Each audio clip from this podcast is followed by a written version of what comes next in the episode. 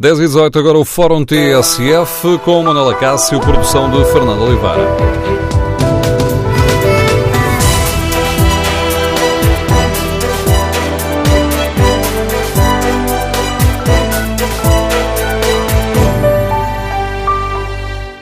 Bom dia. No Fórum TSF de hoje queremos ouvir a sua opinião sobre o papel da comunicação social. Nestes tempos muito marcados pelas redes sociais, pela emergência desse conceito de pós-verdade, queremos ouvir a sua opinião. O jornalismo ainda desempenha um papel importante? O que é que os jornalistas precisam de corrigir para ir ao encontro dos seus ouvintes, leitores e espectadores? Queremos ouvir a sua opinião. O número de telefone do Fórum é 808-202-173. 808-202-173. Numa altura em que os jornalistas estão reunidos em Congresso, convidamos os ouvintes para se juntarem a este debate que não interessa apenas aos jornalistas, interessa a esta sociedade que somos, interessa à democracia. Queremos ouvir a sua opinião. Como é que avalia as palavras do Presidente da República que ontem afirmou que um jornalismo forte e independente é essencial para uma democracia de qualidade? O trabalho dos jornalistas ainda é importante ou as redes sociais estão a dar-lhe toda a informação de que precisa? Queremos ouvir a sua opinião, o seu testemunho. O número de telefone do Fórum TSF é o 808-202-173. 808-202-173. Se preferir participar no debate online, pode escrever a sua opinião no Facebook da TSF e na página da TSF na internet, tsf.pt. Aí pode ainda responder ao inquérito que fazemos aos eh, nossos ouvintes. Perguntamos se concordam com as palavras do Presidente da República de que o jornalismo é importante para a democracia. 89% dos ouvintes que já responderam ao inquérito consideram que sim. Queremos, no Fórum TSF, ouvir a sua opinião, o seu testemunho sobre o papel e a qualidade do trabalho dos jornalistas.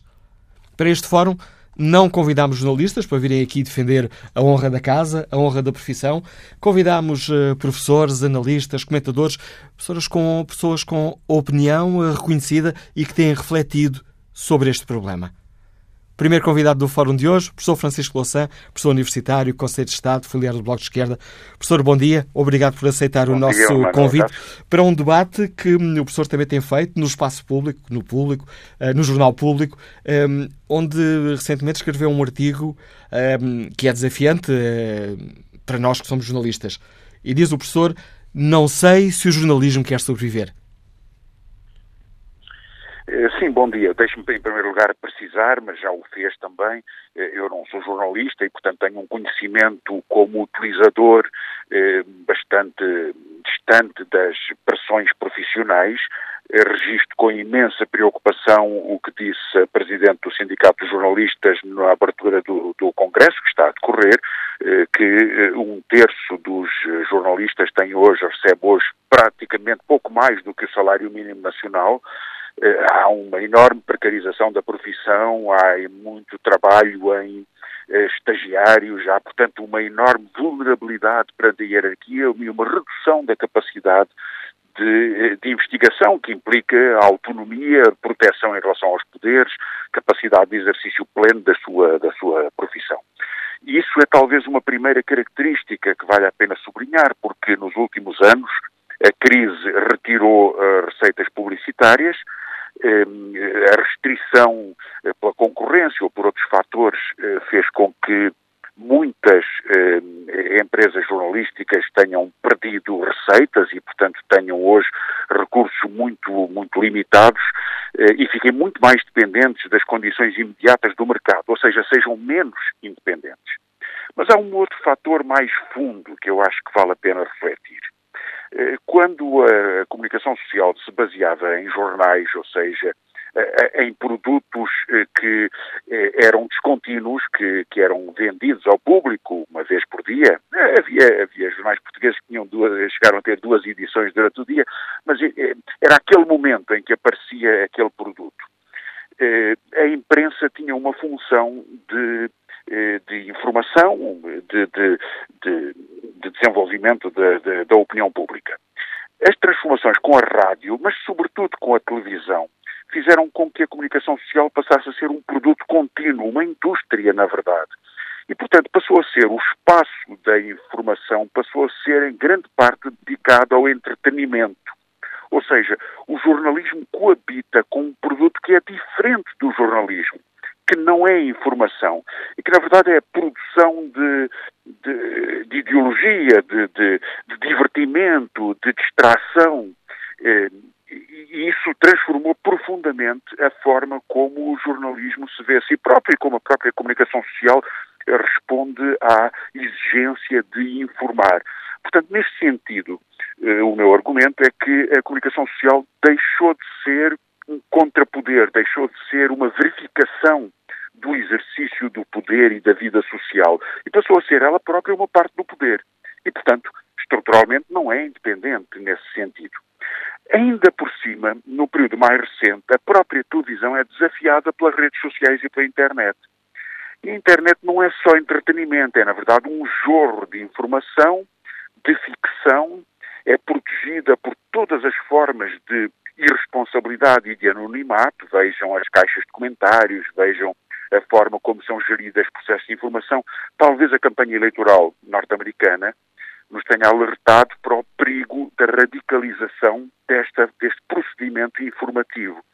Eh, foi, foi reportado que uma aldeia do Montenegro tinha cerca de 150 sites pró-Trump, porque alguns jovens locais descobriram que, eh, eh, criando informação absolutamente fantasiosa, podiam ganhar no espaço Google o, o, a remuneração suficiente pela multiplicação dos likes e das, dos acessos à sua página. E por, por isso nascem aquelas ideias que a Hillary Clinton teria eh, participaria em rituais satânicos, as, as versões mais absolutamente espantosas que possam ser inventadas. E creio que, em certa medida, o jornalismo eh, é contaminado por essa pressão. Porque eh, quando chega o noticiário da noite, ou quando a TSF abre os seus noticiários, ou outra rádio, ou, ou o jornal é publicado na manhã do dia, já a informação circulou, já foi deformada, já foi discutida, já foi fantasiada, já foi interpretada.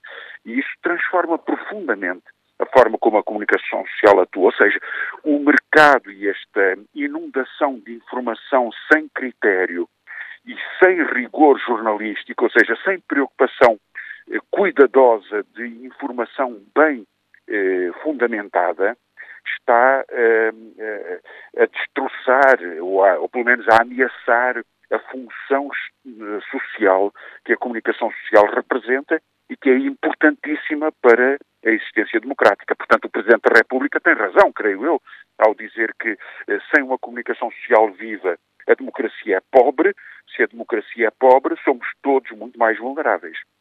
O jornalismo está hum, a deixar-se confundir ou está a trabalhar como se fosse ele próprio uma rede social? Os jornalistas deixaram de ter aquele papel de mediação, de mediação e de isenção e de rigor que lhes é exigido pela sua carteira profissional? É, é sempre difícil. Estamos aqui a generalizar e as generalizações são sempre claro, perigosas. Mas... Exatamente. É sempre muito difícil fazer uma generalização, até porque há extraordinário jornalismo de investigação, eh, em Portugal continua a existir. Há órgãos profissionais, eh, há órgãos de comunicação social de referência, ou seja, que quando nós ouvimos as suas notícias na rádio ou quando lemos os jornais, sabemos que houve um critério eh, profissional que foi seguido e que, regra geral, é muito cuidado. Portanto, existe comunicação social, ela não desapareceu. O que mudou foi que os ritmos da comunicação social fazem com que o jornalista, tipicamente, se sinta mais como um comentador da notícia do que como um eh, eh, informador. Eh, e que a restrição dos recursos da comunicação social faz com que, eh, pela pressão económica, eh, haja muito menos capacidade da investigação lenta eh, no Congresso de Jornalistas dá-se o exemplo histórico do, do, do, do, jornal de Boston que fez a investigação sobre a pedofilia na Igreja Católica naquela região. E, aliás, creio que um dos principais protagonistas dessa investigação, um jornalista muito conhecido, eh, Rezendes, eh, de origem portuguesa, aliás, foi convidado e estará a falar no Congresso. Pois esse tipo de investigação é hoje praticamente impossível numa boa rádio, num bom jornal, é praticamente impossível. E, portanto, desse ponto de vista, os jornalistas ficam mais limitados na sua capacidade e são asfixiados pelas condições económicas das suas empresas. Mas depois eh, existe o outro efeito, e é esse o Manuel Cássio estava-se a referir certamente, que é eh, a reprodução dos modos de discurso das uh, redes sociais. Ou a própria seja, citação é... imediata de, das redes sociais. Exatamente. O imediatismo absoluto e a necessidade de afirmações fortes. Quando um jornalista escreve, por exemplo, para dar um exemplo português, eh, não é necessário sequer referir, referir o caso concreto, mas veja-se o exemplo. Um jornalista de um grande jornal diz que falar de nacionalizações dá-me vômitos. Um outro jornalista que diz, eh, que escreve, o, eh, o orçamento é uma pantominice. Ou outro que escreve, tal dirigente político é um falhado. Como é que é possível que um jornalista possa aceitar degradar ou perder a sua capacidade de distanciação informativa. É claro que o jornalista, como qualquer cidadão, tem o seu ponto de vista, tem, tem a sua visão, vota num partido ou não vota, mas faz escolhas, tem opiniões, com certeza que sim.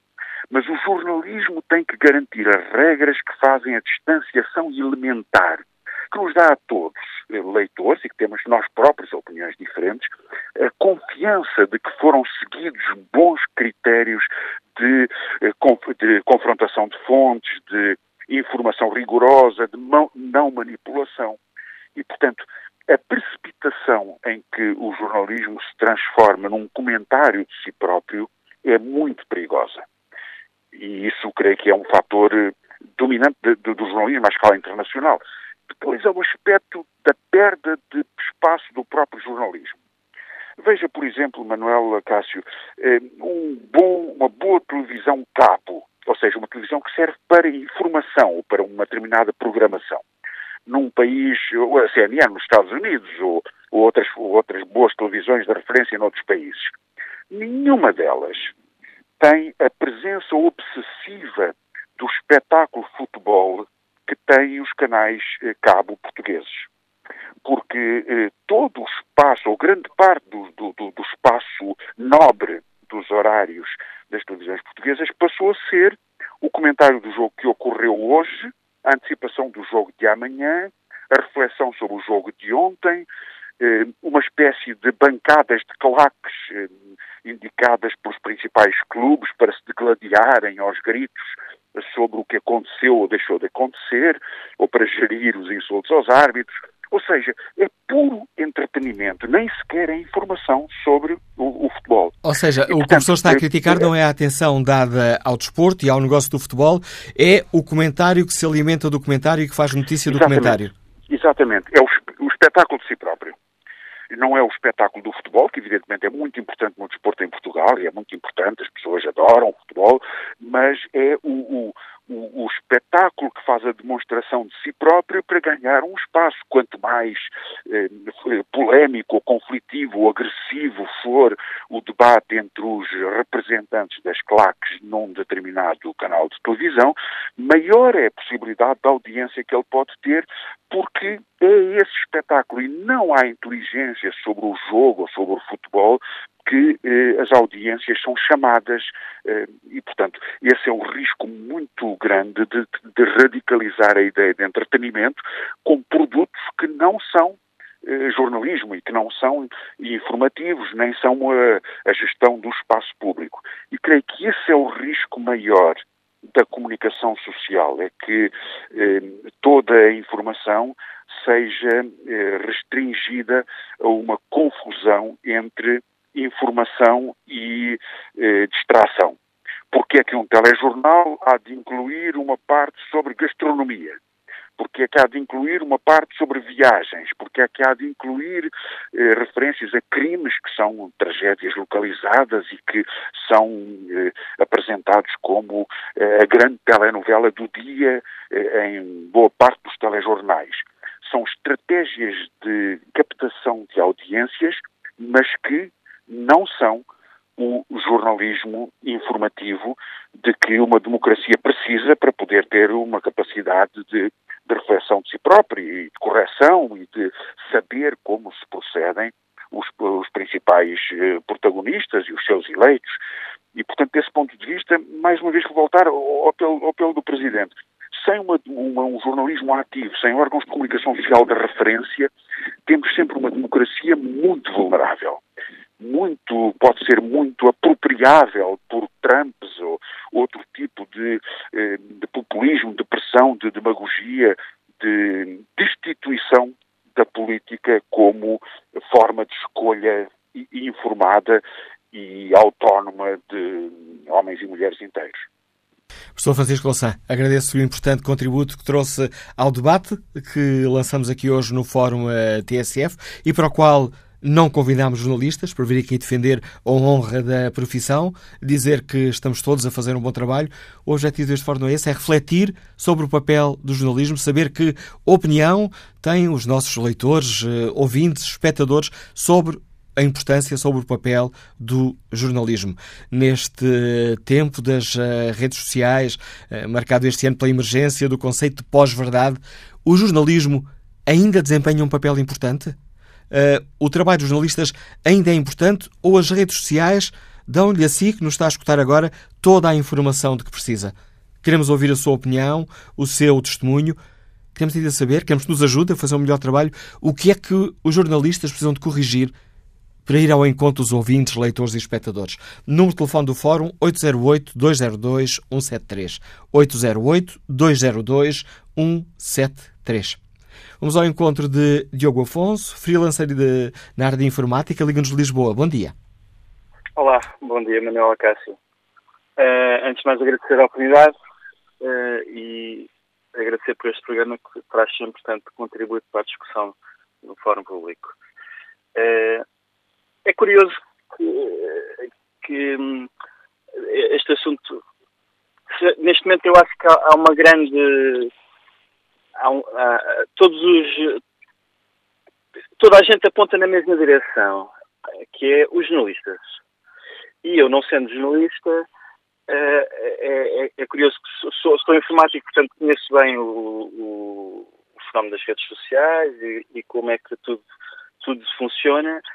E eu previa já esta, esta funilização que as redes sociais iam trazer já há três ou quatro anos.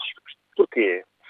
Porque, eh, curiosamente, sou casado com uma uh, professora de comunicação universitária que faz investigação em comunicação, que forma jornalistas, e uh, isto era tema de discussão já há muito tempo em casa. E esta finalização que, que, as redes sociais vieram trazer não é algo que, inesperado para mim. Uh, mas eu dizia que havia. eu peço desculpa estar um pouco atrapalhado, mas este feedback duplo. Eu ia dizer, deixe-me adivinhar, continuamos aqui com esse problema irritante que estamos a tentar resolver, mas ainda não encontramos uma solução técnica. Pronto. Mas ia dizer que uh, essa, uh, as pessoas apontam só para os jornalistas, mas eu acho que é, que é dos dois lados. Como dizia o Francisco Lassan agora mesmo, de facto, os órgãos de comunicação tornaram-se uma indústria e procuram mais terem mais leitores do que qualidade de informação e, explorar pequenas uh, falhas da, da, da, mente humana para atrair os cliques, as partilhas, etc. por outro lado, é culpa da sociedade não estar a formar as pessoas para a crítica, não é? Para, para terem a capacidade de pensarem antes de partilharem, criticarem, colocarem em causa aquilo que leem. e, portanto, eu acho que se há, de facto, eh, uma quantidade assinalável de profissionais que colocam a informação eh, em segundo plano, eh, também ao mesmo tempo também temos o reverso da medalha. Podemos dizer, ok, mas estas pessoas só estão a aproveitar das suas fraquezas que são humanas para criar este tipo de, expectativa. Aquilo que se chama na internet o clickbait. Não é? Uh, mas pronto, acho que há, acho que há dois lados. Uh, no entanto, uh, acho que há de facto este desafio. A sociedade tem que criar condições e, e, investir cada vez mais na educação para as pessoas terem capacidade de crítica, mas do lado dos jornalistas, e vejamos o exemplo cá em Portugal neste momento. Até aqui há um tempo havia pelo menos um órgão de, de comunicação que era, que era uh, referência para mim. Uh, entretanto, agora há pouquíssimo tempo mudou de direção. Eu não vou referir nomes propositadamente, mas a, a direção editorial levou com que, neste momento, esse jornal seja completamente, quer dizer, irrelevante. A sua presença nas redes sociais, os artigos que começaram a publicar, dizer, pronto, tá, podem ter mais cliques, podem ter mais audiência e se calhar traz-lhe mais dinheiro no, no, no, no imediato. Mas não, não, as coisas não podem ser só por aí. De resto, uh, acho que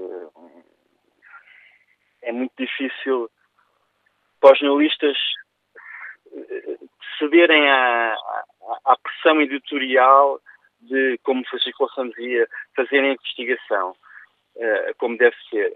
Agora, o, o, a legislação referia aquele exemplo dos, dos pedófilos nos Estados Unidos da América com, com, com um jornalista português que houve meses de investigação, uma grande história. Eu acho que há, há que pensar que, ok, eh, não há tanto tempo para investigar, mas eh, as ferramentas para os jornalistas neste momento também são muito mais fáceis de chegar, eh, muito mais fácil de conseguir confirmar coisas e, portanto, não podemos só olhar para o lado do, ok, eles agora já não fazem investigação. Não, eles conseguem confirmar as informações muito mais rapidamente também. Agradeço, Diogo. Há 20 anos atrás, em que tinham que fazer uh, grandes investigações, dois e três meses, para conseguir publicar um, um artigo em que tivessem toda a informação uh, uh, coerente. Vejamos, por exemplo, ainda há pouco tempo, um, uma pessoa criou uma conta no Twitter para divulgar uma suposta contratação do Tyson para o Futebol do Porto, um, um, Aguinaldo qualquer coisa, já não me lembro, Aguinaldo Júnior, criou uma conta no Twitter propositadamente para divulgar uma coisa falsa, para testar o quanto depressa é que essa informação se, se difundiria. Ia dizer que o Tyson, um jogador que neste momento está na Ucrânia, se ia transferir para o Flóculo do Porto. Hum, curiosidade, no dia a seguir era capa de jornal no jogo. Uh, e, portanto, quer dizer, não há a mínima uh, verificação de nada.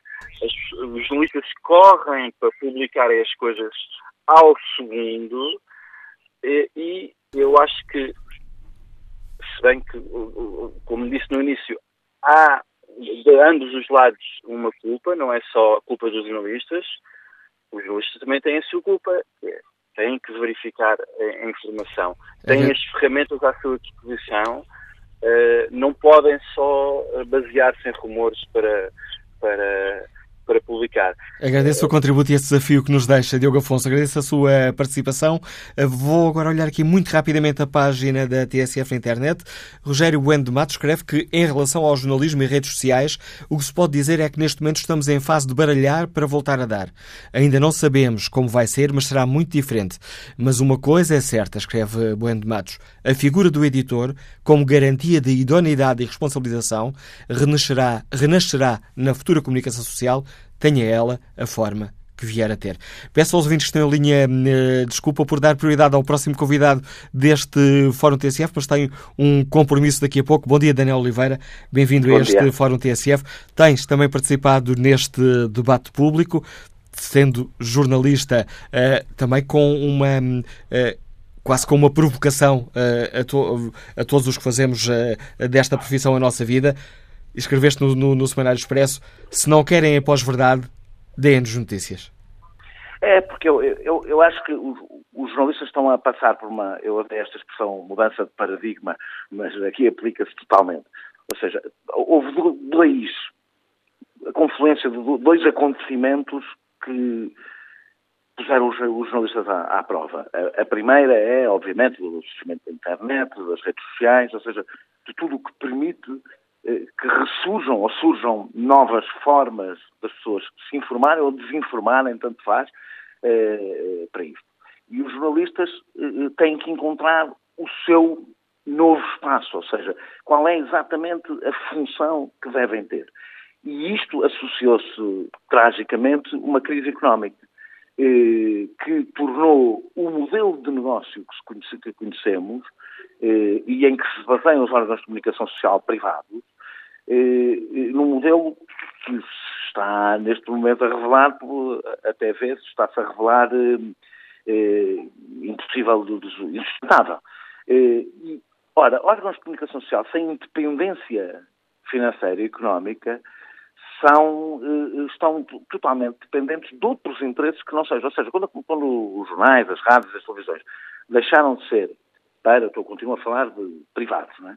Deixaram de ser um negócio, ou seja, que permite dar dinheiro, etc., que tem, eh, eh, o seu interesse para os seus proprietários é, sobretudo, um interesse político. Sempre foi. Vamos deixar aqui claro, mas é de uma forma muitíssimo mais clara. E, portanto, temos, aliás, em Portugal também temos, alguns órgãos de comunicação social que se tornaram basicamente dependentes de mecenas ideológicos e, que têm como única função ter um órgão de comunicação social que passa, que transmite um determinado tipo de Isto não, não seria grave, seria mau, mas não seria grave, se isto não criasse uma dependência ainda maior do, dos órgãos de comunicação social perante uh, o poder económico. E o poder económico tem interesses próprios, tem interesses específicos. Uh, quando nós vemos, por exemplo, que até o Congresso dos Jornalistas é, é, é patrocinado por várias empresas, uh, nós percebemos até que ponto é que nós chegamos, não é? De, de total dependência em relação ao poder económico. Os jornalistas falam muito de dependências em relação ao poder político e, e raramente se concentram na dependência que sempre foi a maior e sempre foi a mais complexa de, de, de lidar. Mas, portanto, estas duas coisas e a, e a, falta de dinheiro que provocou uma proletarização dos jornalistas, a maior parte das pessoas criticam os jornalistas e bem, eh, se soubessem as condições em que os jornalistas trabalham, se calhar, seriam em mal, mas seriam mais benevolentes. Os jornalistas são hoje, na realidade, o elo mais fraco. São, são, são o elo mais fraco do, do, do da, desta, desta, linha, desta linha de produção. Ontem a Maria Flor Pedroso uh, dava conta do, de, de, alguns números. Uh, é, portanto, 60% dos jornalistas portugueses ganham menos de mil euros. 50% têm um vínculo precário. 4%, 40% têm recibos verdes. Os jornalistas são hoje o elo mais fraco. São o elo mais fraco. E são, é muito estranho, porque são o elo mais fraco, mas têm um enorme poder. Uh, o que significa que os jornalistas são, é uma expressão que eu, que eu já usei algumas vezes, são manipuladores manipulados. Ou seja, são talvez o elo mais fácil de manipular e, no entanto, têm um enorme eh, poder. E têm cada vez, com esse poder, cada vez menor autonomia, incluindo a autonomia de pensamento. Isso tem a ver com a proletarização, tem a ver com as condições de trabalho. Um jornalista que faz três, quatro, cinco, seis peças por dia não vai investigar convenientemente, não há como. A melhor forma, aliás, de instrumentalizar os jornalistas é tirar as condições de trabalho. E isso é uma das coisas que está a surgir, que está a acontecer, ao mesmo tempo em que, que, que vivemos a, a, tal, eh, a tal uh, competição com formas não tradicionais de informação e em que não há qualquer edição, não há qualquer tipo de critério.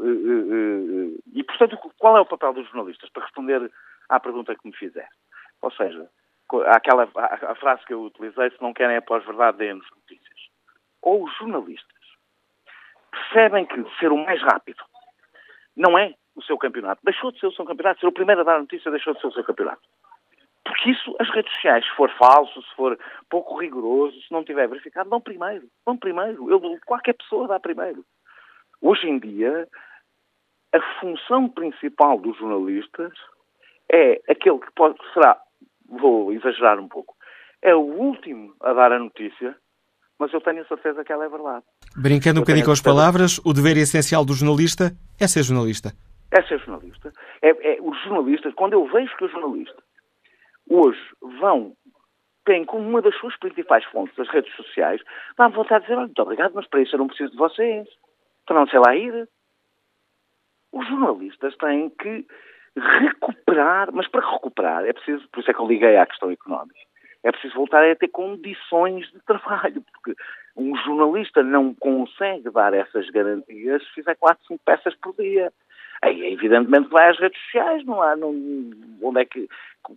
Ou seja, eh, o que nós temos que discutir, e eu, eu ligo muito às condições económicas de, em de produção destas coisas, não acho que basta, não basta ter discursos morais.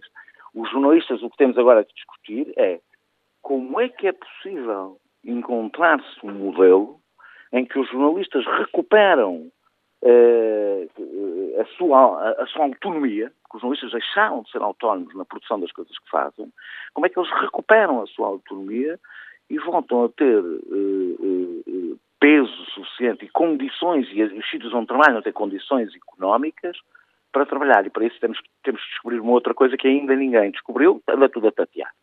É como é que as pessoas se voltam a habituar a pagar por informação. E as pessoas só se voltam, isto é uma pescadinha de rabo na boca, as pessoas só se voltam a habituar a pagar por informação se o que recebem não é igual ao que recebem à borla se é o que recebem à borla, então vão às redes sociais, vão ao Facebook, está lá tudo. Daniel Oliveira, não roubo mais tempo. Agradeço também o importante contributo que trouxe a esta reflexão, desafiando-nos a todos, jornalistas e não só, a, a, a, repensar esta questão do jornalismo, o papel do jornalismo com as redes sociais. O jornalismo ainda é importante? Que opinião tem o médico veterinário Epifânio Coutinho que nos liga do Porto? Bom dia. Ora, muito bom dia. Muito obrigado pela oportunidade que me dão para participar no fórum. Eu estive a ver, aliás, eu estive a ver a intervenção do Dr. Francisco Louçã e eu escrevo quase na totalidade aquilo que ele disse. E eu só queria acrescentar dois pontos. Eu acho que é muito importante que os jornalistas em Portugal, na sua atividade profissional, esforcem-se por ser mais isentos e transparentes. Porque, porque aquilo que a gente vê na comunicação social, tanto escrita na, na rádio, na televisão, é que muitas das vezes os jornalistas não conseguem ser isentos. Porquê? Como o jornalista é uma pessoa normal, tem a sua filiação partidária, ou até pode não ter filiação partidária, mas tem a sua preferência partidária, a sua preferência clubística, é influenciado por estes fatores. Mas eu entendo que um profissional o verdadeiro tem que tentar desferir a camisola partidária ou clubística. Mas quando vemos nas televisões, nas rádios, nos jornais, que alguns jornalistas conseguem ser melhor, ou melhor, conseguem ter um desempenho melhor que muitas das vezes porta-vozes de, de determinados partidos. Quer dizer, isso de facto perturba. Ou os jornalistas assumem perante a opinião pública que são simpatizantes de determinados partidos ou de determinados clubes de futebol, e então todo o exercício que eles fazem, e esse exercício é sindicado é porque uma pessoa já sabe que eles são simpatizantes daquele partido ou daquele clube, ou estão-nos a enganar como pessoas idóneas, isentas, e que de facto não tem nada de isenção. Eu acho que a transparência e a isenção devia dominar todo o, o mosaico de trabalho, de trabalho dos jornalistas. Por exemplo, eu não vou, eu não vou dizer, eu vou dizer o nome, não é? Mas há uma jornalista que eu vejo na TV24, na TV normal, que faz comentário político, aquele jornalista, quer dizer, não esconde que é quase porta-voz do atual governo. E há os que fazem o contrário, que, que não escondem, que são quase porta-voz da oposição. Ontem eu estive a ver um programa eh, que ela sempre faz todos os dias, eh, quinta-feira, à noite da 24. Quer dizer, esse programa muitas vezes é três contra um. Percebe? Quer dizer, estou a falar de prova dos nove. Lá está, quer dizer, eu acho que os jornalistas têm que ser eh, frontais e dizer, olha, eu sou simpatizante daquele partido ou daquele clube. E tudo que as pessoas depois vão analisar vão ter em conta esses, essa, essa questão da transparência. Agradeço a Epifânio Coutinho também essa reflexão que nos traz aqui. Peço desculpa por interromper, estamos quase a terminar esta primeira parte. Já tem também há largos minutos à espera o empresário Vítor Cabral, que nos liga de, Cabral, que nos liga de Lisboa. Bom dia, qual é a sua opinião? Muito bom dia. Uh, muito rapidamente, para dizer o seguinte: na verdade, os, os jornalistas não têm, não podem e alguns não querem ser independentes. Uh, é só ver os comentadores que, que vão à televisão, que, que têm artigos em jornais diariamente, etc., para perceber isso mesmo. Eu posso dizer-lhe que sou filho de, de, jornalista, já falecido, diretor até de, de alguns jornais, uh, mais concretamente de jornais uh, regionais, e, e, também tenho uma sobrinha jornalista, que foi jornalista do, do, do, maior, do jornal com maior tiragem em Portugal e, portanto, estou ligeiramente conhecedor do que se passa no jornalismo. Não estou apto para discutir com profundidade o problema, mas estou apto a dizer que os jornalistas, por exemplo, os desportivos, conhecem três clubes. É o Benfica, é o Sporting e é o Porto. Não sabem que existe, por exemplo, o Belenenses a gente pega num jornal, passa folha por folha, linha por linha, e do Bolonenses nada. Na política, a mesma coisa. A gente quer notícias, tem-las se forem do PS, do PSD e às vezes do PSD. Ah, perdão, do CDS. Uh, portanto, independência, essa já lá vai. Obedece à economia, obedece à, à tiragem dos jornais e ponto final. Porque os jornais têm donos e os seus jornalistas são empregados dos donos. Não podem ferir os donos. Os donos dos jornais, claro, não é, não é dos jornalistas. Uh, portanto, eu penso que há que fazer muito ainda para, pela independência do jornalismo e para bem da democracia, que não existe nem independência jornalística e, se calhar, nem democracia. Agradeço, Vitor Cabral, o contributo para este fórum. Temos de terminar aqui a primeira parte desta reflexão. Retomaremos o debate com a maior parte do espaço reservado à opinião dos nossos ouvintes, já a seguir ao Noticiário das 11.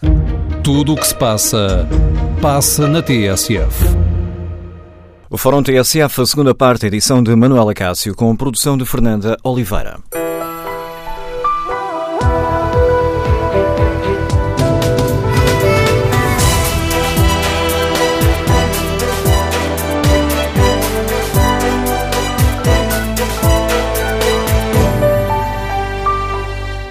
Retomamos o debate neste Fórum TSF. Numa altura em que os jornalistas estão reunidos em Congresso, convidamos os ouvintes para se juntarem a um debate que é importante para todos e queremos saber que avaliação fazem.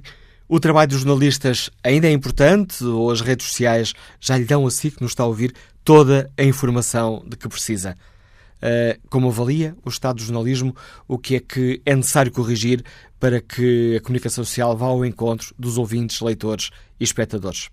Vamos saber que opinião tem Manuel Ferradini, autarca, já aposentado, que nos escuta em Braga. Bom dia.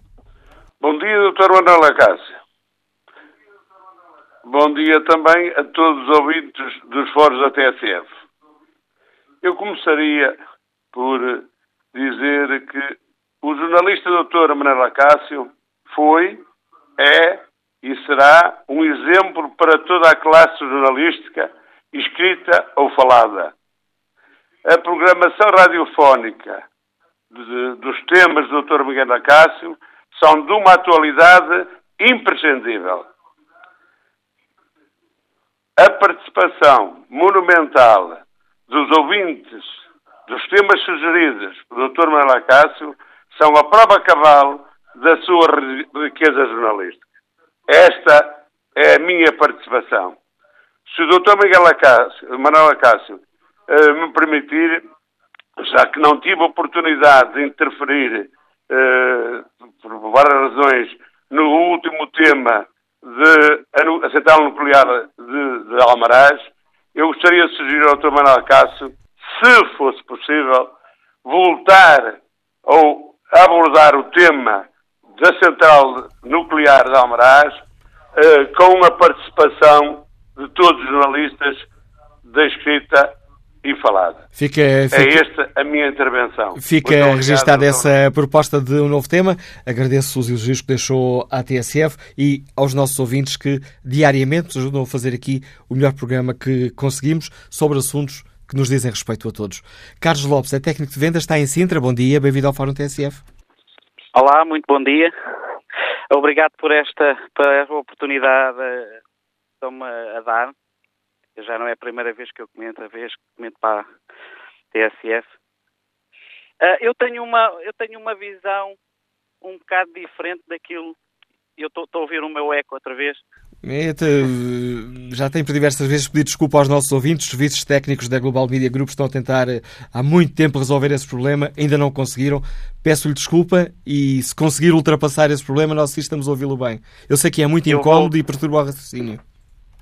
Eu vou, eu vou tentar uh, uh, uh, pronto, fazer o meu raciocínio. acontece o seguinte. Eu não deito a culpa aos, aos jornalistas, por assim, por assim dizer.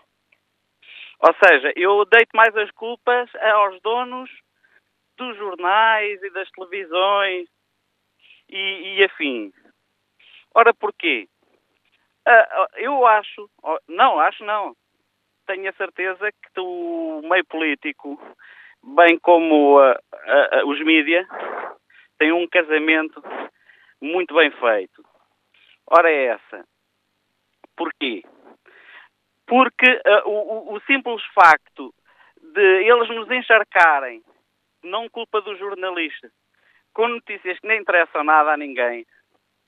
Uh, todos os dias a gente muda os canais de televisão. Uh, o... Totó? É, estamos a ouvi-lo, Carlos Lopes. Sim, sim, agora deixei de ouvir. Mas assim estamos a ouvi-lo. Uh, pronto, uh, o, o, que, eu, o, que eu, o que eu tenho ouvido e, e, e visto, não é? É que nos, nos outros canais é que dão sempre a mesma coisa. Olha, o Timanel matou a Timaria, aquilo estão uma semana a falar sobre aquilo. Não falam de outra coisa. Aquilo é porque foi com a faca, ou foi com o garfo, ou com o copo, e aquilo não interessa a ninguém. E então o que acontece é que uh, as pessoas uh, ficam, ficam fartas dos mídias, estão, estão, estão cansados, estão, estão, estão uh, mentalmente cansados e fartos de, de vocês. O que é que acontece também? A grande parte das pessoas também não sabe que, que existe grupos ocultos que tomam conta dos mídias. Por exemplo, eu vou já falar de uma coisa que começa já muita gente a rir, é o Clube Bilderberg. As pessoas já souberam eh, que eles são donos de quase todas as, as agências mundiais. Olha, eu vou dizer aqui, são donos da France Press, da Reuters, da Prisa, que é dona da TVI ou da CI, da AGC, líder mundial, da CNN, que tanto que o Trump fala mal deles, porque aquilo foi uma campanha contra o Trump da, da, da, da, da CNN, tanto é que ele nem os deixa falar. Toda, da Sky News, já o Kennedy fal, falava sobre isso, que os mídias estão no poder de, de, de pessoas ocultas, de, gente que domina o mundo, e, e eles só deixam passar aquilo que lhes interessa. Olha, eu vou-lhe dar um exemplo, um exemplo muito simples. Uh, existe agora umas vacinas que se dão nas criancinhas, que é, que é, o 3 em 1, que é para a gripe, outro não sei. Uh, nos Estados Unidos da América, é, essas vacinas que se dão dadas nas crianças, isso, isso deu, deu uh, que elas, muitas delas começaram a ficar com autismo. Mas estamos a desviar-nos muito do tema do fórum, Carlos Lopes. Sim, sim, eu, eu só, vou, só, só, vou dizer isto por causa dos mídias. Houve uma, uma associa, associação de pais que foi exatamente a falar à mídia sobre isso, e isso nunca foi falado. O que é que acontece? Eles ficaram proibidos, proibidos de falar disso. Os próprios pais fizeram uma, uma, uma, uma comunicação mundial sobre isso e, e, e, o que aconteceu foi que essa comunicação, essa comunicação só se encontra nas redes sociais, não se encontra em mais lado nenhum. As pessoas que quiserem saber alguma coisa têm que ir mesmo às redes a, a, a, sociais. E tanto é que a, própria empresa, fomos foram a saber de quem era, a empresa pertencia à Rockefeller, à Rothschild, dono das próprias agências farmacêuticas que também contribuem, ou seja, que são patrocinadoras dos, de, dos, meios de televisão em que os pais foram falar para serem divulgados. Exemplo, Era só isto que eu queria dizer. O exemplo concreto que nos deixa o Carlos Lopes, agradeço também a participação neste fórum TSF. Olha aqui a página da Rádio na TSF. Perguntamos no inquérito que fazemos eh, aos nossos ouvintes eh, se um jornalismo forte e independente é essencial para para uma democracia de qualidade, como defendeu ontem o Presidente da República na abertura do Congresso dos Jornalistas, 96% dos ouvintes responde que sim. Jorge Gaspar uh, deixa-nos esta opinião, também responde que sim. O papel da comunicação social é muito importante, aliás, demasiado importante. E depois explica Jorge Gaspar a opinião que tem sobre isto. Tanto nas redes sociais como na forma tradicional, a comunicação social manipula a opinião de uma grande parte das pessoas, infelizmente nem sempre da melhor maneira, pois a forma como como trata os assuntos não é isenta. Depende sempre, mesmo que involuntariamente, das orientações, da personalidade e ideologias do jornalista. Quanto à forma, a rádio e a TV permitem ao consumidor um processo mais cómodo de beber a informação, podendo este acumular outras tarefas, como por exemplo conduzir o papel dos comentadores começa a ser um fenómeno perigoso na manipulação da opinião pública, pois nunca ou raramente são isentos na sua abordagem e tentam conquistar créditos com populismo despropositados. Jorge Varanda escreve: Vivemos tempos em que o jornalismo é importante e mais necessário que nunca. O fenómeno das redes sociais, o sensacionalismo que ali acontece, necessita de um jornalismo que seja capaz de nos informar com rigor, algo que na internet não acontece. Próximo convidado do Fórum TSF de hoje, o professor Carlos Ali, politólogo, coordena os mestrados em Ciência Política da Universidade de Aveiro. Senhor professor, bom dia, bem-vindo ao Fórum eh, TSF. Daniel Linerarity dizia-me no livro publicado recentemente que estamos aqui perante uma crise nas profissões que fazem a mediação. Os professores e jornalistas são um exemplo dessa, dessa crise. A nível político, professor Carlos Jalali, um, e para a saúde da democracia, que avaliação faz? Chegam as redes sociais, chega a comunicação direta que os partidos fazem com os eleitores, eh, sobretudo através dessas redes sociais, ou o jornalismo continua a ter um papel importante? Continua a ter um papel importante e diria que tem, porventura, um papel ainda mais importante neste contexto onde a tecnologia permite fazer este contacto direto, ah, seja de políticos para cidadãos, seja de cidadãos entre si.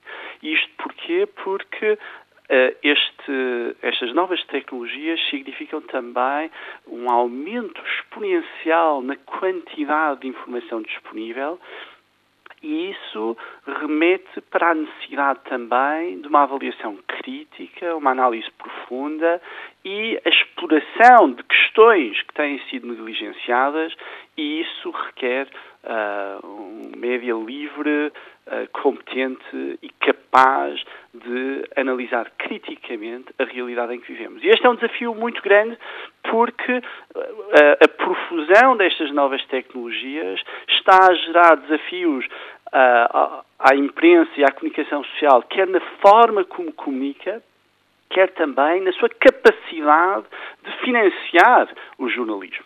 E isso é uma nota importante. Por um lado, vemos que uh, estas novas tecnologias têm levado a uma queda na procura pela informação da imprensa e, por outro, vemos aqui um sobrepor das dinâmicas e da linguagem uh, destas novas redes com a da imprensa e isso acaba por enfraquecer também o próprio papel da comunicação social. E isso também por culpa própria dos uh, jornalistas, professor Cajali? Essa confusão e essa indistinção entre uh, o que é uma opinião numa rede social ou o que é uma notícia verificada? Eu, eu, não colocaria a culpa necessariamente dos jornalistas ou principalmente dos jornalistas. Eh, este é, é todo um sistema uh, e dentro de um sistema, obviamente, os jornalistas têm o seu papel, mas não são os únicos uh, responsáveis. Há também uh, uma responsabilidade de quem são os detentores dos meios de comunicação social e das orientações que dão e das prioridades que têm em termos de financiamento. Isso, e também importa não subestimar esta responsabilidade. Há uma responsabilidade da classe política na forma como comunica e procura instrumentalizar os meios de comunicação e uma responsabilidade do cidadão, porque o cidadão também tem um papel pelo aquilo que é o, lado da procura por informação clara, coerente, analítica. Portugal é um bom exemplo disso. Portugal é um país que tem dos níveis mais baixos de consumo da imprensa escrita. Obviamente que isso depois tem consequências, porque se não há procura, eh, isso depois tem reflexos do lado da oferta, que são quem fornece eh, os jornais e o tipo de notícias vende, porque precisa também de ter uh, uh, retorno financeiro para poder sustentar aquilo que é uh, o seu mercado de imprensa. E, portanto, há aqui um processo de responsabilidade coletiva que ocorre a vários níveis. e eu não colocaria aqui o ónus, da, o ónus da responsabilidade principal nos jornalistas. Obviamente têm um papel a desempenhar. Acho que há espaço e, e deve ser aprofundado um certo tipo de jornalismo que visa ser mais analítico e, e mais uh, aprofundado sobre avaliação de políticas públicas, que é algo que não acontece em Portugal, mas também não é uma responsabilidade exclusiva do jornalismo. Uh, os próprios governantes também não passam por este processo de avaliação de políticas públicas. Esse é um déficit grande do nosso processo de políticas públicas e, portanto, estas, estas dinâmicas não devem ser só uh, colocadas sobre os ombros dos jornalistas. Eu estava a ouvi-lo e estava a lembrar-me, uh, professor Carlos Ali, do que li há dias uh, um artigo do uh, professor Pacheco Pereira, que aliás convidei a participar no fórum e contava ter neste fórum, mas o contacto está, está difícil nesta altura, mas que, que escrevia ele que uh, recolher quase toda a informação nas redes sociais tem efeitos devastadores no debate público. Ler só aquilo com, com que concordamos pode ser satisfatório psicologicamente, mas destrói o debate público que é fundamental numa sociedade democrática. É, e, é, e, é, e é, isso é um padrão que é evidente, não apenas nas redes sociais, também antes disso tivemos a profusão de blogs políticos muito alinhados ideologicamente e a verdade é que o padrão tendeu a ser para consumir a informação que interessa, que está alinhada ideologicamente. E é, e é evidente que isso tem um efeito, tem um efeito a nível do debate público, como uh, Pacheco Pereira referiu e muito bem, mas tam, tem também depois um efeito a nível de, daquilo que é a percepção do cidadão comum. E aqui uh, apontaria uma experiência académica que foi levada a cabo uh, nos Estados Unidos, em que procuraram avaliar até que ponto é que o confronto com ideias distintas das que habitualmente temos altera a avaliação do cidadão comum. E então essa experiência o que fez foi uh, levar um certo grupo de pessoas alinhadas ideologicamente mais à direita e mais à esquerda a consumirem jornais que tinham um alinhamento ideológico distinto de, do seu. É? E depois mediram os efeitos que isso tinha em termos de opiniões uh, políticas, em termos da percepção dos temas, em termos dos debates, etc, etc, comparando com aqueles que não foram obrigados a ler, entre aspas, o jornal do uh, campo ideológico oposto. E, efetivamente, uh, o que notaram é que há efeitos desta exposição a debates contrários. E, de facto, as redes sociais, mas não só, a própria internet, acabam por levar-nos a termos ideias que se reforçam a si mesmas, o que também depois explica as grandes divisões culturais, políticas e ideológicas que estão a emergir um pouco por todo o mundo ocidental e que uh, foram amplamente evidentes nas recentes eleições presidenciais norte-americanas. Professor Cajali, agradeço mais uma vez por nos ajudar a refletir, desta vez sobre o papel do jornalismo na comunicação política e no debate democrático. Vamos agora ao encontro da professora Célia Tostão, que nos escuta em Évora. Bom dia. Muito bom dia. Uh, provavelmente será uma redundância aquilo que eu vou dizer, mas de qualquer das formas considero como um, um sublinhado para o que já foi dito. Uh, em primeiro lugar, eu parece-me que de maneira nenhuma as redes sociais podem substituir o papel do jornalista. Ao jornalista, ou relativamente ao jornalista, eu penso que o cidadão comum uh, olha com uma classe, pertencente a uma classe profissional digna, a quem é pedida isenção, liberdade, responsabilidade. O mesmo não é pedido às redes sociais, até porque normalmente o aspecto do pluralismo, o aspecto da isenção, não se colhe das redes sociais. E precisamente por isso também não é pedida muita responsabilidade às redes sociais. O cidadão comum precisa do jornalista, acredita no jornalista e acredita que o jornalista pode trazer pelo menos uma aproximação à verdade, se não a verdade total sobre os factos. Uh, ainda gostaria de sublinhar outro aspecto separar o jornalismo eh, escrito do jornalismo radiofónico e televisivo. E porque é que me parece extremamente importante referir relativamente ao jornalismo radiofónico e ainda talvez mais o, o televisivo, uh, parece-me importante pelo seguinte: relativamente a catástrofes, a situações dramáticas, eu penso que aí o papel do jornalista é extremamente importante. E é importante porque não podemos esquecer que, tal como o médico, que se tem que distanciar da situação dramática que está a vencer, porque está, está nas suas mãos uma vida, relativamente, mas não se pode desumanizar.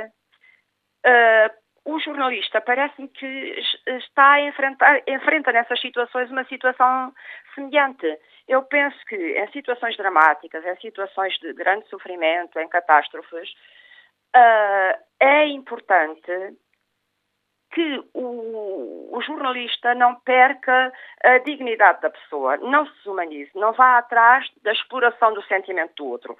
Trate o acontecimento com dignidade, com respeito e relativamente ao jornalismo televisivo, eu acho que é tão importante, às vezes uma imagem vale mais por mil palavras e é verdade. Se calhar o silêncio é mais importante.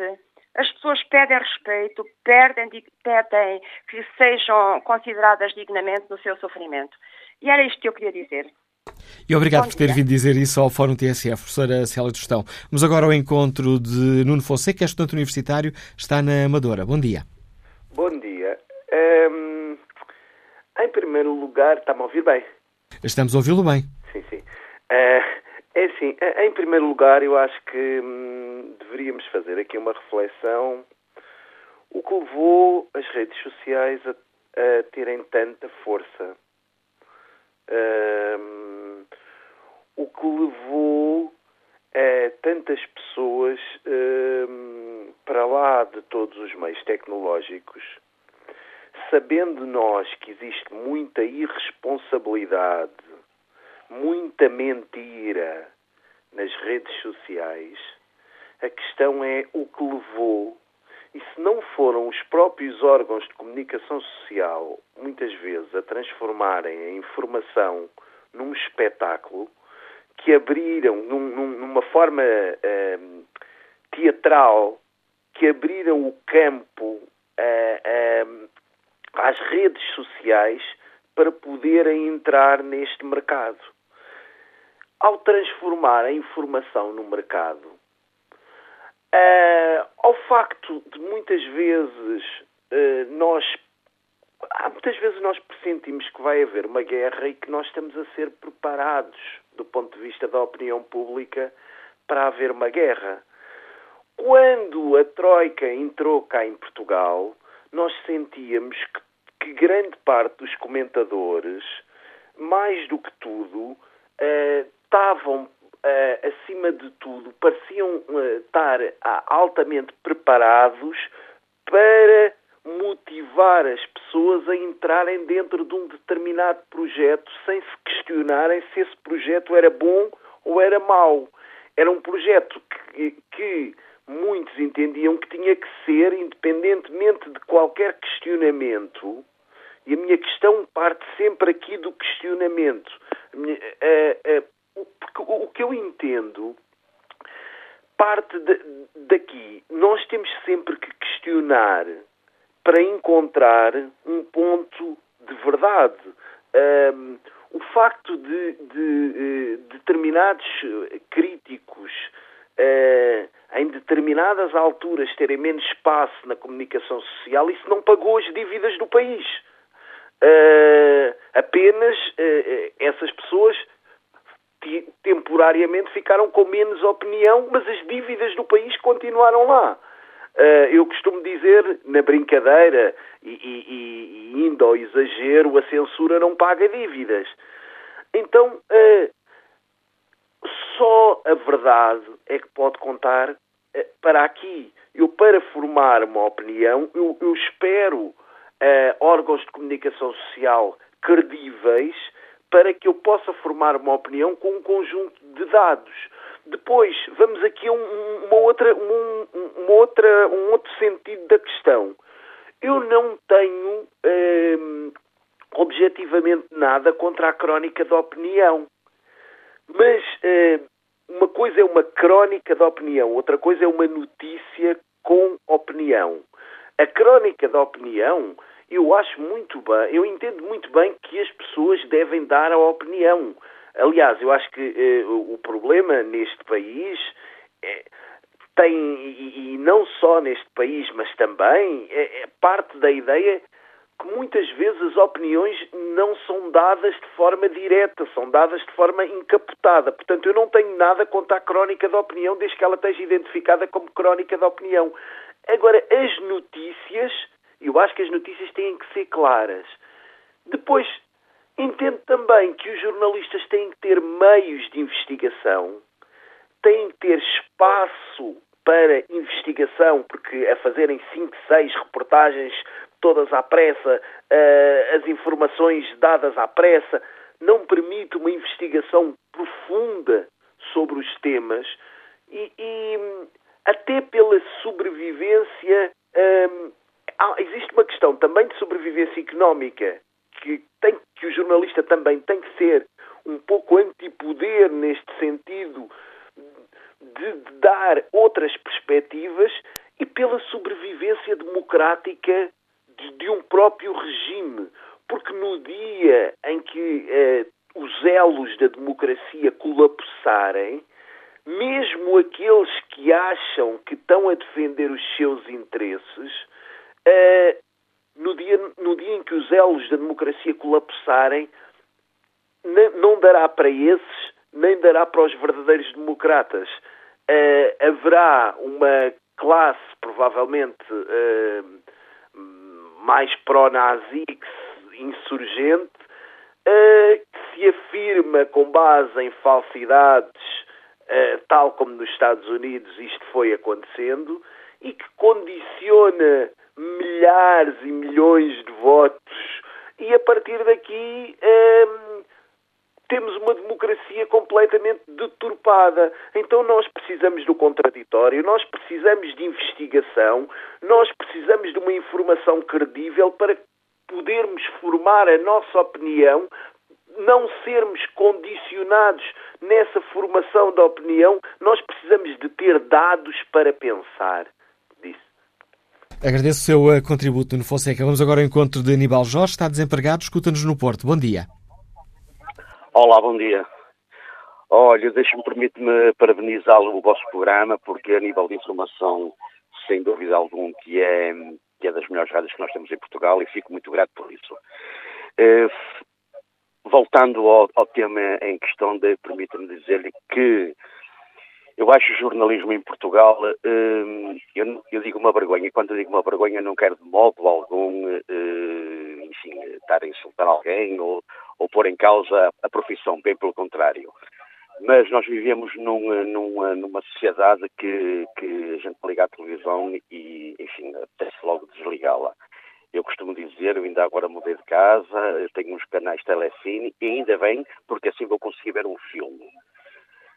Eu acho, eu, eu, eu acho muita piada. Eu quando vejo na televisão que morreu, que morreu ou que houve uma catástrofe, eu imagino os pulos de alegria que um jornalista dá porque já tem tema para uma semana. Acho, pessoalmente, acho uma vergonha nós levarmos de manhã à noite, por exemplo, com a morte de, daquele senhor que se chama Mário Soares, onde só foi permitido falar bem dele e não falar mal, porque também ele tinha coisas más, como todos nós. E uh, acho que o jornalismo se aproveita apenas do sensacionalismo admiro, admiro imenso o jornalismo de investigação, que tem feito um trabalho fantástico em Portugal.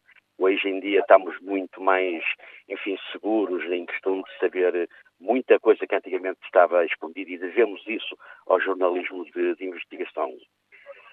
Quanto, quanto às redes sociais, é uma vergonha total. Eu não tenho qualquer tipo de problema. Eu sou fã do Jornal de Notícias e, ao mesmo tempo, acho a coisa mais, permita-me a expressão idiota, as notícias que a gente vê na, no site do Jornal Notícias. É mesmo quem não tem quem não tem temas para meter lá. Mas, enfim, isto é como tudo, a gente só compra o que quer. Quando não quer, não, não compra. Eu gostava muito, é aqui o alerta que eu deixo. Eh, nós temos assuntos muito mais importantes em Portugal. Eu, para mim, é muito mais importante saber que uma criança que está a passar fome e que devia ser notícia para que alguém pudesse fazer algo, do que estarem preocupados de manhã à noite com a saúde do seu doutor Mário Soares ou com o treinador que foi despedido, porque, enfim, isso eu, eu, eu me considero culto, mas eu acho que entro numa minoria que, que se interessa por problemas muito mais interessantes que fazem de nós a vida muito melhor e, e enfim, até mais inteligente do que essas próprias notícias que não têm jeito, jeito, jeito nenhum. Eu gostava de dizer muitas mais coisas, mas sei que tem gente mais atrás. E agradeço também a, a, capacidade de síntese, Aníbal Jorge, a opinião deste nosso ouvinte, desempregado, que nos liga do Porto. Fernando França deixa esta opinião. Os ouvintes podem também participar no debate online, escrevendo a opinião sobre o tema do fórum no Facebook da TSF ou em tsf.pt. Foi isso que fez Fernando França, que escreve: Não acredito no jornalismo sob qualquer modelo. Ele é de interesses políticos, o cidadão comum nada entende daquilo, mesmo o desportivo. Não digo que dirigentes da imprensa não sejam pessoas de bem. Acredito que sejam, mas colocam os seus interesses na primeira linha. Falta isenção nesta matéria. José Paulo Ambrosio pergunta como é possível que o jornalismo e os jornalistas não tenham um congresso há 19 anos. Isto para mim demonstra a existência dos mais variados problemas nesta classe. Custa-me que existam relações muito próximas entre o poder político e económico. Parece-me que existe um branqueamento à esquerda que lidera este governo. Muitas das vezes são noticiadas meias verdades e, em alguns casos, não são dadas notícias para proteção destes governantes. Embora ache que não são todos maus, existem muitos jornalistas que honram a sua profissão, gostava de ver igual tratamento tanto para a esquerda como para a direita. Manuel Raida escreve que, para qualquer democrata, não se pode questionar a importância do jornalismo forte e independente, porque tal equivale a questionar a importância da própria democracia. E a comunicação social livre e robusta é, ao mesmo tempo, indicador da saúde do regime democrático e instrumento vital da sua sobrevivência. Vamos agora ao encontro do professor Alberto Arnos de Carvalho, é professor de, uh, de, de jornalismo, professor no Departamento de Ciências da Comunicação da Faculdade de Ciências Sociais e Humanas. É um homem que já foi jornalista, foi deputado, foi secretário de Estado, esteve na entidade reguladora para a comunicação social, agora. Ainda sou. Ainda é, obrigado pela correção, forma jornalistas. Professor Alberto Arons de Carvalho, como é que avalia o estado do jornalismo que temos hoje? Bom, é uma Está, o jornalismo está numa situação difícil porque há, houve, nos, últimos, nos últimos anos eh, a comunicação social perdeu o monopólio da informação dos cidadãos. Ou seja, eh, os cidadãos têm hoje a capacidade e a possibilidade de se informarem sem ser através dos órgãos de comunicação social. E, portanto, isso provocou uma crise não apenas do jornalismo, como mais vastamente até dos órgãos de comunicação social. É evidente que o papel do jornalismo é insubstituível, porque ele tem a credibilidade, o rigor, o cumprimento das regras deontológicas e, portanto, eh, os direitos dos jornalistas e, portanto, eh, ele continua a ser fundamental. Mas a verdade é que, tendo perdido o exclusivo, o monopólio da informação, eh, ele passou a ser seguramente menos, menos importante nas sociedades. Há, por, por outro lado, também há uma a velocidade com que, com se consegue hoje informar, a vertigem de um direto, a, a, afeta por vezes o rigor, afeta a credibilidade, afeta, a, digamos, a verificação dos factos, o contraditório, a contextualização das notícias. Tudo isso alterou nos últimos anos bastante o jornalismo. Em todo caso, repito, ele continua a ser fundamental e, digamos, o meu desafio a cada cidadão é que compreenda a importância do jornalismo, eh, se preocupe em consumir órgãos de comunicação social, em comprar jornais, em ouvir rádio, ouvir televisão, eh, acreditar no papel insubstituível que tem a comunicação social e, por outro lado, apelar aos governos, apelar aos poderes públicos para que eh, compreenda, compreendendo o papel da comunicação social, eh, apoie, incentive, crie mecanismos de apoio, de incentivo aos órgãos de comunicação social, porque eles têm, continuarão a ter um papel insubstituível nas sociedades democráticas. E esses problemas que o professor identificou no jornalismo são também culpa nossa, culpa dos jornalistas? Não, é, quer dizer, é claro que os jornalistas estão numa situação difícil, porque são pressionados pelas entidades patronais a serem muito rápidos, a, a preocuparem-se mais com a rapidez, porventura, do contraditório. Eh, a relação interna nas empresas é, por vezes, uma relação interna que coloca os, os jornalistas numa situação de desigualdade. É claro que os jornalistas têm que lutar, têm que combater pelos seus direitos. Este congresso ao qual eu estou a assistir e estou neste momento é um congresso, este congresso de jornalistas é um, é um digamos, é um, é um acontecimento muito importante e uh, o Sindicato dos Jornalistas deve ser muito louvado por esta iniciativa, porque é uma iniciativa de reflexão, uh, apela aos jornalistas para que combatam, digamos, pelos seus direitos, não apenas uh, face aos poderes públicos, eh, nas sociedades onde se integram, mas também no interior das empresas. Eh, os jornalistas têm que se organizar, têm que ter conselhos de ação, têm que bater-se pelos seus direitos, têm que impedir as pressões dos, dos seus, das entidades patronais nos seus órgãos de comunicação social. Isso tudo são matérias muito relevantes nos dias de hoje. Temos refletido também muito sobre uh, o papel do jornalismo neste tempo das, uh, das redes sociais. Tem sido também uma das linhas mestras da reflexão que hoje os ouvintes uh, têm feito também, também aqui. O jornalismo tem sabido responder a esse desafio de, de perder o monopólio de, de dar informação? Bom, de alguma forma, o jornalismo continua a ser, digamos, os jornalistas têm que ser mais credíveis. Ou seja, eu penso que o, a resposta dos jornalistas deveria ser a de serem, preocuparem-se muito com a credibilidade, porque as redes sociais, a, a internet, estão cheios de inverdades, de, de atos de difamação, de falsidades. Eh, e os jornalistas, digamos, para ganharem crédito na opinião pública, têm precisamente de ser eh, intransigentes no rigor, na informação, na credibilidade, de forma a que o cidadão diga, bom, eu vi isto no, no Facebook, vi isto numa rede social, vi isto na internet, mas nada como confiar nos órgãos de comunicação social. Eh, portanto, o que importa para o cidadão é que ele procura, continua a procurar os órgãos de comunicação social. Portanto, os jornalistas têm que responder a estes desafios com uma afirmação do seu poder, mas também com credibilidade, com rigor, com ouvir as partes com interesse atendíveis nos casos que, que abordam e, e, o cumprimento das regras deontológicas. Tem havido, permita-me aqui o palavrão, professor Oscar Carvalho, uma certa facebookização do, do jornalismo. Corremos a tentámos apanhar a onda das redes sociais e fomos submergidos por ela? Por vezes Sim, quer dizer, eu creio que de facto eh, a vertigem do direto, do instantâneo, da, tentativa de passar à frente da concorrência, de chegar mais cedo eh, aos ouvintes, afeta por vezes o rigor daquilo que é dito.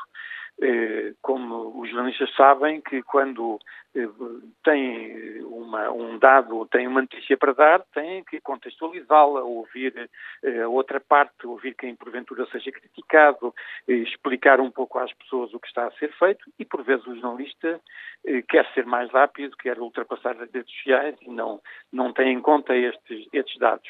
Mas eu creio que os jornalistas saberão responder a estes desafios da era moderna e, e, digamos, continuar a ter um papel insubstituível nas sociedades contemporâneas. Professor Alberto Torres Carvalho, não tenho coragem de roubar mais tempo, estou uh, uh, a impedi-lo de participar no Congresso dos Jornalistas. Agradeço a sua uh, participação, reflexões que ficam também aqui nesta mesa de debate que é o Fórum TSF, reflexões deste professor no Departamento de Ciências de, da Comunicação da Faculdade de Ciências Sociais e Humanas. Paulo Couto, deixa-nos esta opinião na página TSF na internet. Como é bem evidente, os jornalistas têm um papel extremamente importante na sociedade, na vida de todas as pessoas, desde os territórios idade até aos mais idosos. A existência do jornalismo e dos jornalistas é de tal forma importante que até podemos dizer que estes são quem governam o país e o nosso dia a dia. Ora, como podemos verificar, a energia comunicativa deste pode dar força às ideias dos governos, da oposição, pode provocar a alteração de algo que não está bem e sente-se a necessidade de mudar. Quanto à qualidade, isenção e imparcialidade, ficará sempre na consciência de cada um, eh, desde a característica da origem do acontecimento, do jornalista e, por fim, do leitor. E que avaliação sobre o estado da comunicação social faz a professora Selmota, que está em Santa Maria da Feira. Bom dia. Bom dia, professora Selmota. A ligação parece ter caído. Retomaremos este contacto um pouco mais à frente. André Gomes, empresário, está em Coimbra. Bom dia. Sim, eh, muito bom dia, doutor Manuel Cássio.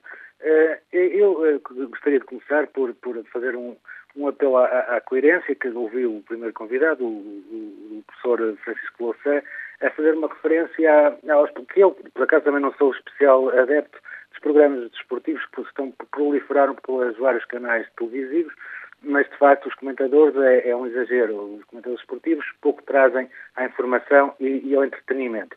Mas também, ele também não se pode esquecer que também um, um proliferar de comentadores eh, políticos, no qual ele se enquadra, e que de facto, infelizmente, também pouco ou, ou nada trazem ao, ao, debate e ao esclarecimento do, do, do povo português.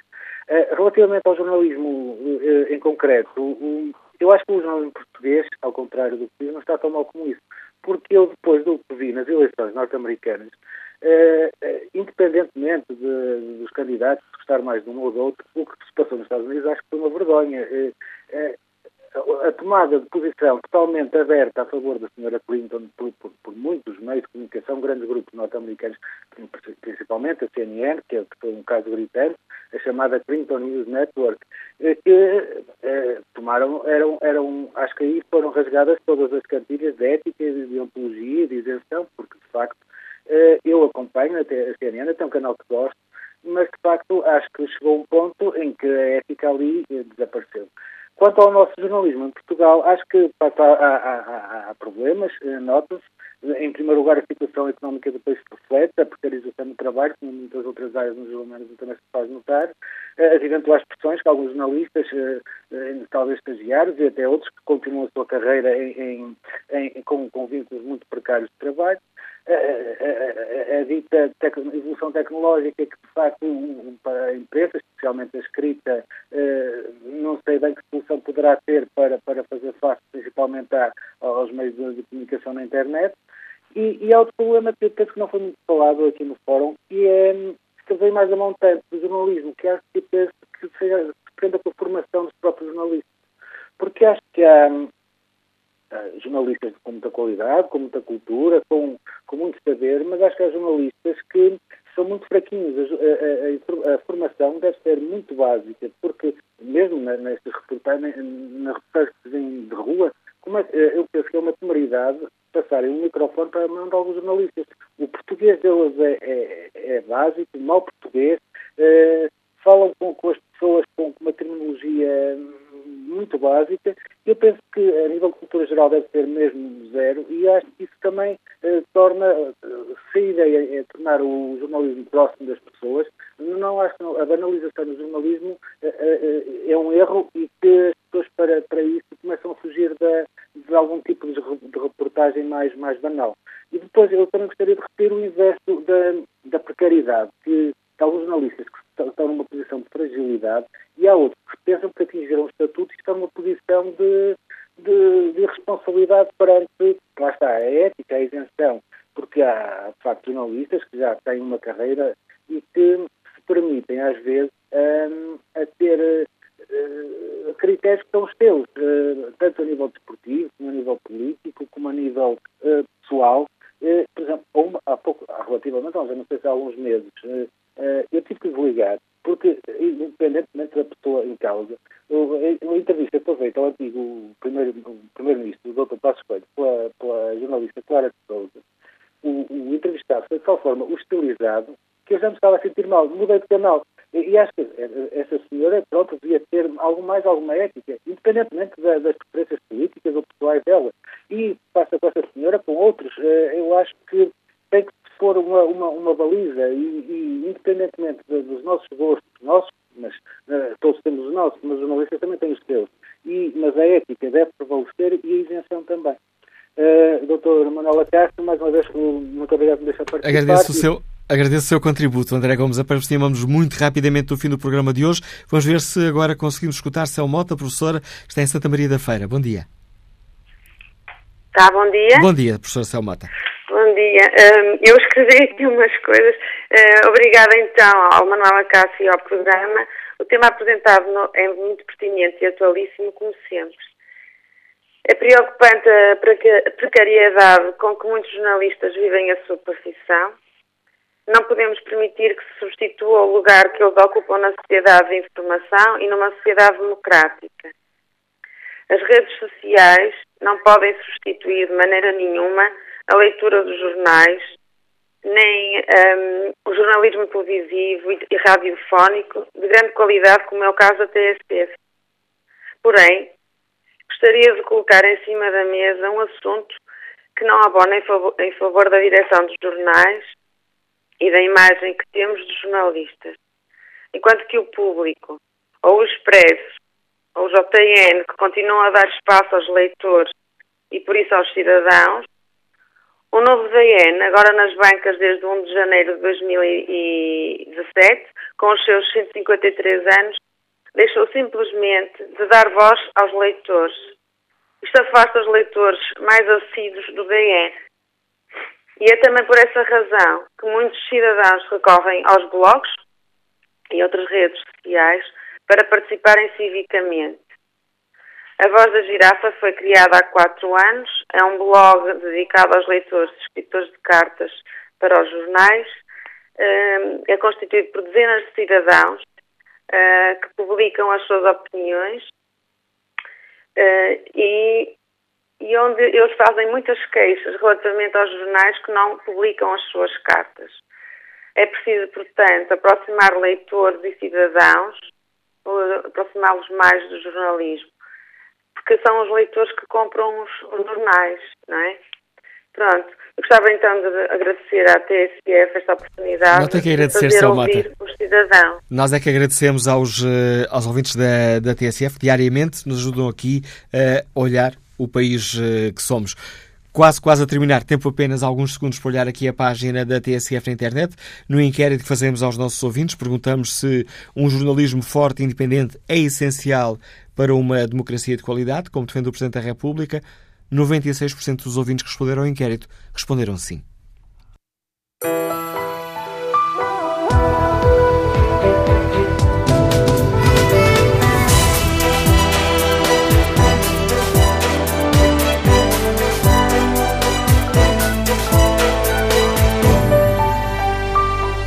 Fórum TSF, uma edição de Manuela Cássio com produção de Fernanda Oliveira.